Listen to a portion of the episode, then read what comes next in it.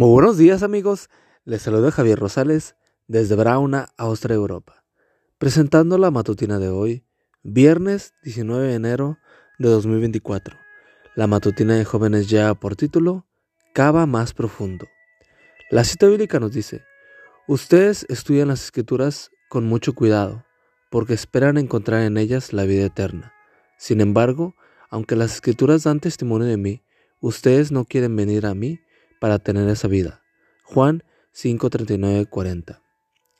Como pudiste notar en nuestro pasaje para este día, esta no es una orden a escudriñar las escrituras, como lo presentan algunas versiones, sino una acusación directa contra los dirigentes judíos del tiempo de Jesús, pues aunque estudiaban las escrituras, habían fracasado en la comprensión de su tema más importante, la persona, vida y obra de Cristo. Pensaban que iban a recibir la vida eterna estudiando las escrituras, cuando esta solo es posible mediante Cristo, de quien las escrituras dan testimonio.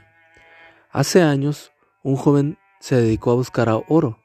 Sin embargo, en vez de explotar nuevas minas, comenzó a explotar minas abandonadas, que se suponía estaban totalmente agotadas. Había aprendido que, siguiendo las vetas existentes o cavando mayor profundidad, a menudo podía encontrar tierra aurífera que otros mineros habían pasado por alto. Los judíos del tiempo de Cristo eran como los que habían abandonado aquellas minas. Pensaron que habían agotado la mina de la verdad. No excavaron más profundo, solo prestaban atención a los tesoros que ya tenían, pero no llegaron a comprender las verdades más preciosas, las verdades referentes a Jesús, el Salvador de la humanidad. Del mismo modo, nos suele suceder. Hoy en día tenemos acceso a innumerables versiones de la Biblia, comentarios, diccionarios, sermones y lecturas devocionales como esta.